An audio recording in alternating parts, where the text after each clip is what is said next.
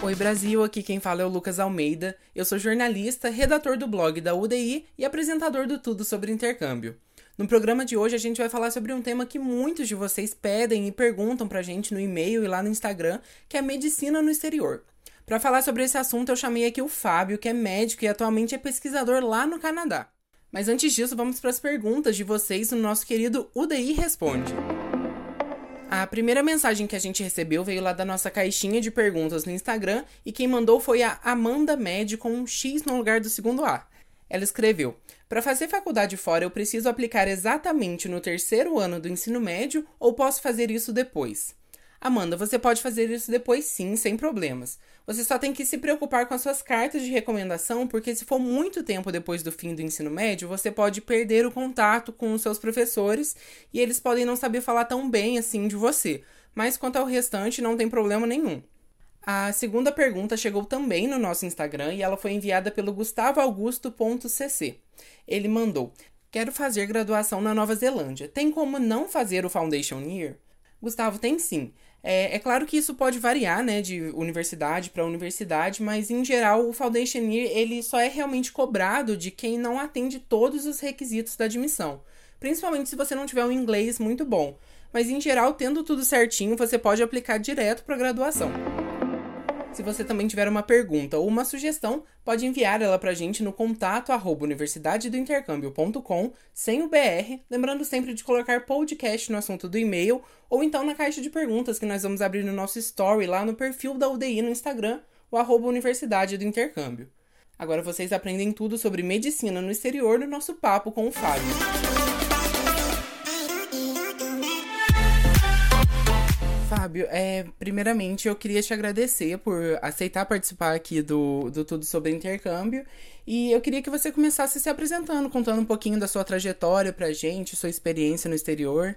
Tá, Joia. Primeiro, prazer é o meu. É uma honra imensa estar aqui conversando com vocês, podendo compartilhar um pouco da minha história e podendo ajudar pessoas, se esse é um dos objetivos uh, do podcast, né? Ah, meu nome é Fábio Moraes, sou médico brasileiro do interior do estado de São Paulo. Então, um cara normal que cresceu na cidade de Bauru e fiz minha faculdade na Faculdade Estadual de Marília, na FAMEMA. Ah, depois da minha faculdade, eu acabei indo para São Paulo, ah, para o Hospital Sírio-Libanês, onde eu fiz minha residência médica de radioterapia, ou ah, aqui no, no Canadá a gente fala radio-oncologia é uma residência de quatro anos e de acesso direto. Uh, durante a minha residência eu já me envolvi bastante com pesquisa e eu já tinha interesse desde a graduação, né? Fiz pesquisa desde a graduação. Uh, depois que eu terminei a minha residência uh, no Hospital Sírio-Libanês, acabei ficando por um ano como médico assistente a trabalhando tanto no Hospital Sírio-Libanês quanto no, na Universidade de São Paulo, na USP. Eu trabalhava no INRAD, no Instituto de Radiologia, e no ICESP, no Instituto do Câncer do Estado de São Paulo. Aí eu resolvi ir para fora do país, fiz pesquisa em Nova York, no Memorial Sloan Kettering Cancer Center, que é um primeiro ou segundo cancer center do mundo, né? Sempre ali brigando com o MD Anderson. E depois acabei vindo para o Canadá, para a Universidade de Toronto, onde eu fiz quase três anos de fellowship de pesquisa clínico e de pesquisa translacional. E desde 2019 uh, ah, eu aceitei uma vaga, fui chamado né, para ser professor assistente de oncologia na Queen's University, aqui no Canadá, e também médico radio-oncologista no departamento de oncologia do Kingston Health Science Center, onde eu faço pesquisa, vejo paciente e também trabalho com inovação minha história, mais ou menos, resumindo, é isso. Saí de Bauru para hoje estar tá morando aqui no Canadá como professor na Queen's University.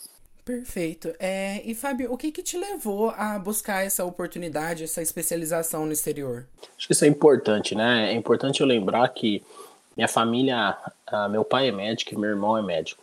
Meu irmão é mais velho do que eu, então eu vi ele formando, é, meu pai indo para os congressos e eu entendi a importância que tinha de conseguir alguma formação fora, de lapidar o currículo para poder, primeiro, aprender mais, impactar mais e para ter mais oportunidades.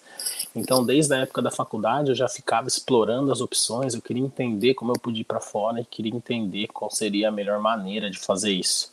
Eu acho que naquela época eu entendia a ida para fora, para o exterior, como uma oportunidade de ganhar habilidades, de se especializar em, especializar em algo, de melhorar minha capacidade de fazer pesquisa e, e de trazer técnicas que pudessem ajudar meus pacientes no Brasil.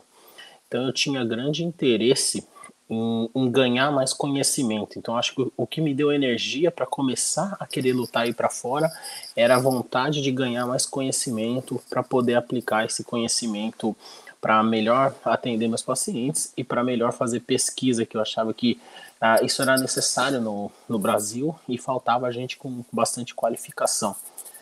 Ah, a partir do momento que eu fiz minha residência médica no Sírio-Libanês, eu conheci diversas pessoas que tinham ido para fora do país. E isso acabou me dando mais energia, e isso acabou me estimulando mais a correr atrás desse sonho. Então eu acho que foi um, um misto aí de querer melhorar como médico, melhorar como pesquisador e, e ao mesmo tempo tendo o suporte das pessoas certas na hora certa. É, e como que foi esse, o processo de aplicação? É, você foi simplificado? Você teve que mandar muitos documentos? Como que foi? Então, o, o processo de aplicação, na verdade, ele é sempre um processo longo, um processo burocrático. Então, vai envolver etapas que você vai ter que uh, enviar bastante documentação, preencher formulários online. E, e, e, isso foi algo que eu planejei. Então, eu planejei durante a residência, então acabei ali no primeiro ano, de segundo ano de residência, entendendo como que como que funcionava o processo das provas para validação nos Estados Unidos, né? O USLME, para você ter a certificação americana. Então, quando você faz essa certificação, você tem que passar pelas provas, né? Que eles chamam de as três provas, os steps. Step 1, Step 2, Clinical Knowledge, que é conhecimentos clínicos, e Step 2, Clinical Skills, que é a prova prática que você faz ah, nos Estados Unidos. Para poder participar desse processo, você tem que primeiro conseguir ah, documentações da sua faculdade, fazer o seu perfil dentro do, do, do, do website que representa essa a, as provas de, de validação americana. Então você tem que se mandar toda a documentação para o ECFMG, que é o Educational Commission for Foreign Medical Graduate. Então foi na verdade, foi algo que demandou tempo, demandou leitura, mas eu não vejo como algo muito difícil. A aplicação em si foi fácil. Ah, o, o que é mais difícil é encontrar tempo, encontrar energia para estudar, para fazer os steps, para fazer as provas americanas. Mas para quem está interessado de ir para fora, para quem quer ir para os Estados Unidos, eu acho que a aplicação em si é simples. Uh, vai, te vai te demandar um pouco de tempo, um pouco de trabalho para entender, uh, conseguir toda a documentação, mas isso não é nenhum impeditivo, não é nada que vá fazer a sua vida muito difícil. O importante é que você se organize, uh, leia os editais, leia as regras e, e assim comece a sua aplicação e logo em seguida comece a estudar para essas provas. Perfeito. E, Fábio, eu queria que você contasse um pouquinho pra gente também como que é o estudo da medicina no exterior. Você teve alguma dificuldade de acompanhar? Teve que fazer alguma atualização quando você chegou? Ou sua base aqui no Brasil já foi suficiente? Oh, essa é uma boa pergunta, ótima pergunta. Eu acredito que, em relação à medicina, a gente é muito bem formado. Eu cheguei aqui com uma base muito boa. Eu não tenho nenhuma. Uh, não, não tive nenhum grande, grande problema uh, quando eu cheguei ah, tanto nos Estados Unidos quanto no Canadá. O, o, o principal problema, não, eu não digo problema, mas o, a, a, principal barreira que eu vejo é a língua para os brasileiros, né? Porque eu vejo que muita gente tem dificuldade com inglês. E, e para você trabalhar em, em, centros de alto nível, você vai precisar ali pelo menos do inglês intermediário para o inglês avançado. E, foi esse. Não foi um problema para mim, mas foi algo que eu vi que eu melhorei muito com o tempo. Eu cheguei no, no, no Canadá, eu já sentia que eu tinha inglês bom, eu diria avançado, mas eu vi que eu precisava melhorar muito. Então, os primeiros ali três meses foi para eu adquirir mais fluência, para eu adquirir mais vocabulário, para eu conseguir me comunicar melhor. Porque a gente aprende quase tudo em português no Brasil e quando chega aqui, a comunicação em medicina tem termos específicos, a, a conversa né, de corredor, conversa de discussão de casa, tem termos específicos, então acho que foi ali que eu levei um pouco mais de tempo para ficar fluente, para poder conversar, para poder discutir, para poder apresentar um caso, para poder participar de forma integral de toda a discussão e do manejo e do cuidado do paciente. Uh, então eu vejo, se fosse para dar uma, uma dica, focar em aprender muito bem inglês, inglês prático, médico, porque a parte da medicina, a gente tem uma base sólida se você estudou durante a faculdade, e isso é mais fácil de estudar à noite, de uh, correr atrás do prejuízo se você achar que tá dando que, que você está tendo problema com isso. Mas o inglês depende muito de, de, de treino e de tempo. Então, mesmo chegando aqui com um inglês muito bom, eu ainda tive que ter aí alguns meses para adaptação. É, Fábio, uma coisa que muita gente perguntou também lá no nosso Instagram, quando a gente falou que ia fazer esse, esse programa, é, eles perguntaram sobre bolsas de estudo. É, você saberia me dizer se é fácil para um estudante internacional conseguir, se tem bastante opção de bolsa, ou se seria mais difícil? Vamos lá. Uh, bolsa de estudo é sempre o sonho, né? Eu acho que todo mundo, quando quer ir para fora, ainda mais nesse momento em que o dólar tá 1 para 6, uh, extremamente alto e desfavorável para o brasileiro, né? Com certeza existem bolsas de estudo, existem bolsas de estudo focada para a América Latina, focada para o Brasil, mas essas bolsas de estudos são incomuns, elas não são frequentes e elas são muito competitivas.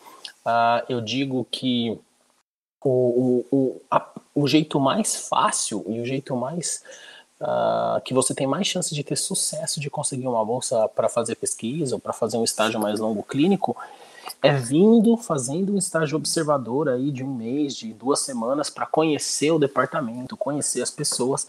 E aí esse grupo gostando de você, eles podem tentar te ajudar, tentar organizar uma uh, um, um, acesso a uma bolsa, um acesso a um funding para que você faça um estágio maior. Uh, bolsas uh, disponíveis para estudante, eu, eu vou te dizer que elas são, são raras e, e, e eu não planejaria ou focaria minha, minha, minha, minha vida, minha carreira pensando que, que, que eu vou ter acesso a uma bolsa dessa para conseguir vir para fora. Uh, eu tenho lutado bastante para conseguir uh, organizar fundos e organizar bolsas para poder aí ofertar bolsas do Brasil para brasileiros a estudarem fora, mas isso ainda é um projeto embrionário, né? Espero que no, no futuro próximo eu possa ajudar vocês a poderem estudar fora, poder aprender fora, fazer pesquisa fora. Então, uh, também é importante lembrar que depois da graduação, quando você já é médico, quando você já é especialista, aí fica mais fácil de conseguir bolsa, tá? Então, eu diria, durante a faculdade é mais difícil, se você for vir para cá, talvez tenha que ser um estágio observador pago mesmo, do próprio bolso ou de algum convênio com a universidade. E, e depois de formado ou de especialista, aí é mais fácil de conseguir bolsa para pesquisa, bolsa para clínica, mas quando eu digo fácil, não é tão fácil assim. É competitiva, é difícil, mas é possível. Certinho. É, Fábio, nos Estados Unidos o estudo de, de medicina ele começa no pré-med, né? Ele não tem um curso de medicina de graduação, né? Isso acontece também no Canadá ou em outros lugares do mundo, você saberia me dizer? Sim, sim. O Canadá é o mesmo sistema do americano. Então ele começa com o pré-med. Acho que o pré-med é ali aqueles quatro anos para que você tenha uma base, uma base não só em medicina, mas uma base geral, né? pode ser até em história, em humanas, em, biolo em, exatas, então uma base ali em estatística, programação. Então ajuda aquele estudante a ter uma visão mais global ah, do processo, mais global das carreiras e isso impacta bastante no futuro, né? No, no, no, que ele vai desenvolver como médico, no que ele vai desenvolver como pesquisa. Eu tenho bastante residente aqui que trabalha comigo que fizeram o pré-med focado em engenharia, focado em ciência da computação e hoje com essa explosão de algoritmos e de pesquisa baseada em machine learning, eles estão muito bem posicionados. Ah, então eu diria que essa medicina de acesso direto de seis anos, com dois anos de internato, modelo brasileiro não se aplica aqui ao Canadá e não se aplica a, aos Estados Unidos. A Inglaterra também segue o mesmo processo, que você vai estudar mais global, mais geral, antes de, de entrar diretamente na medicina. Então, eu sei que muita gente tem essa aversão pelo pré-med, acha difícil, por que, que tem que fazer pré-med, mas eu hoje, estando aqui e vendo como isso funciona, eu acho que é uma ótima ideia. Então, quem quer fazer medicina fora, se programa, faça o pré-med direitinho, faço os quatro anos de pré-med, muita gente me manda, poxa, mas é, não tem como adiantar o pré-med, fazer três anos ou fazer mais rápido. Não tenha pressa. Esses quatro anos eles são importantes, eles vão te ajudar. E eu conheço histórias de pessoas que tentaram de todo jeito a fazer um pré-médio mais curto, em três anos, e depois, quando eles foram aplicar para residência, isso daí contou negativamente. O entrevistador ficou preocupado, mas por que, que você fez em três anos? A gente não gostou muito disso, todo mundo faz em quatro, talvez você tenha perdido algo importante nesse um ano que você quiser adiantar. Então, faça o que todo mundo faz, né? Para ter uma formação compatível, para que a sua carreira não seja bloqueada lá na frente. E quem faz, quem cursa medicina aqui no Brasil, é, o diploma de medicina já conta como pré-med, já é o equivalente ou teria que fazer alguma outra especialização? Não, é, na maioria das universidades, tá? Eu tô falando isso na maioria. Você tem que fazer o pré-med daquele país. O, a medicina no Brasil, você fez uma graduação no Brasil e não. Talvez isso nem conte como algo que você possa usar porque o currículo é totalmente diferente, os objetivos são totalmente diferentes. Em alguns casos, com certeza, você pode usar a medicina Brasil como ah, alguns créditos para tentar encurtar tempo, mas é, usar a medicina no Brasil como pré-med para entrar numa faculdade nos Estados Unidos ou no Canadá é, é muito difícil e, e é muito difícil isso te dar competitividade para conseguir uma vaga numa universidade grande as, as vagas de medicina já são muito competitivas aqui. Mesmo para os americanos que fizeram pré-med em grandes universidades, que fizeram o treinamento, e no Canadá a mesma coisa, que fizeram pré-med nas melhores universidades, é muito competitiva.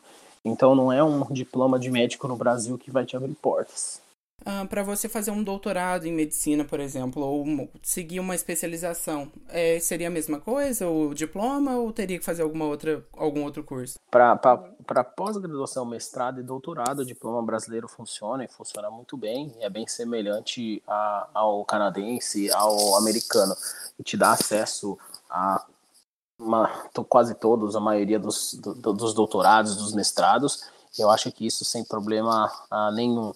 Uh, então, para quem quer vir para fazer um mestrado, um doutorado, eu acho que é um ótimo caminho. Sempre é um dos caminhos que eu mais recomendo as pessoas investigarem, olharem, irem atrás, porque é um caminho que te abre portas, é um caminho que você começa a entender melhor o processo e, e isso vai te facilitar a conseguir oportunidades no futuro. Então, isso sim, isso é algo que vale a pena investigar, vale a pena ir atrás, porque uh, não tem impedimento nenhum para fazer o mestrado ou doutorado. Fábio, para a gente finalizar, é, uma pergunta que surgiu também lá no nosso Instagram, que eles perguntaram, foi em questão à revalidação do diploma aqui. Você diria que vale a pena fazer a medicina no exterior e voltar para o Brasil, passar pelo processo do revalida? Ou você acha que seria melhor o processo contrário, como foi o que você fez, que é fazer a medicina aqui e depois fazer a pós-graduação no exterior? Depende muito, né? Depende muito do que você quer fazer da vida. Eu, eu acredito que se você fizer todo o esforço, conseguir fazer uma medicina nos Estados Unidos ou no Canadá, é porque você quer acabar morando por aqui. E então uh, eu focaria em conseguir uma residência, um emprego para ficar nos Estados Unidos ou no Canadá. Mas isso não te impede de voltar. Eu acho que fazendo revalida você consegue voltar, você consegue prestar residência, ou se você fizer residência, você consegue validar a, a sua residência. Acho que não tem impedimento nenhum, mas você vai ter que fazer o revalida. Se você já for especialista, você vai ter que fazer a prova de, de especialista, uh, mas isso não é uh, nenhum impedimento. Você vai conseguir uh, revalidar e vai conseguir abrir portas. O, o caminho que eu fiz é o caminho para quem pensa em ganhar alguma especialização e voltar para o Brasil. Mas eu acabei que acabei me dando bem por aqui, acabei recebendo propostas e, e, e acabei ficando.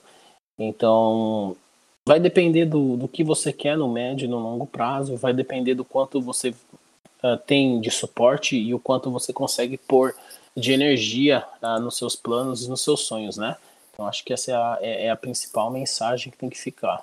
Perfeito. Fábio, muito obrigado pela sua participação aqui no Tudo sobre Intercâmbio. Eu creio que tudo que você falou aqui ajudou muito quem está quem tá pensando mesmo em ir para o exterior para fazer medicina, para fazer uma pós-graduação de medicina. É, eu deixo aberto o convite para você voltar mais vezes e muito obrigado. Obrigado, obrigado vocês. É, muito sucesso aí e contem comigo.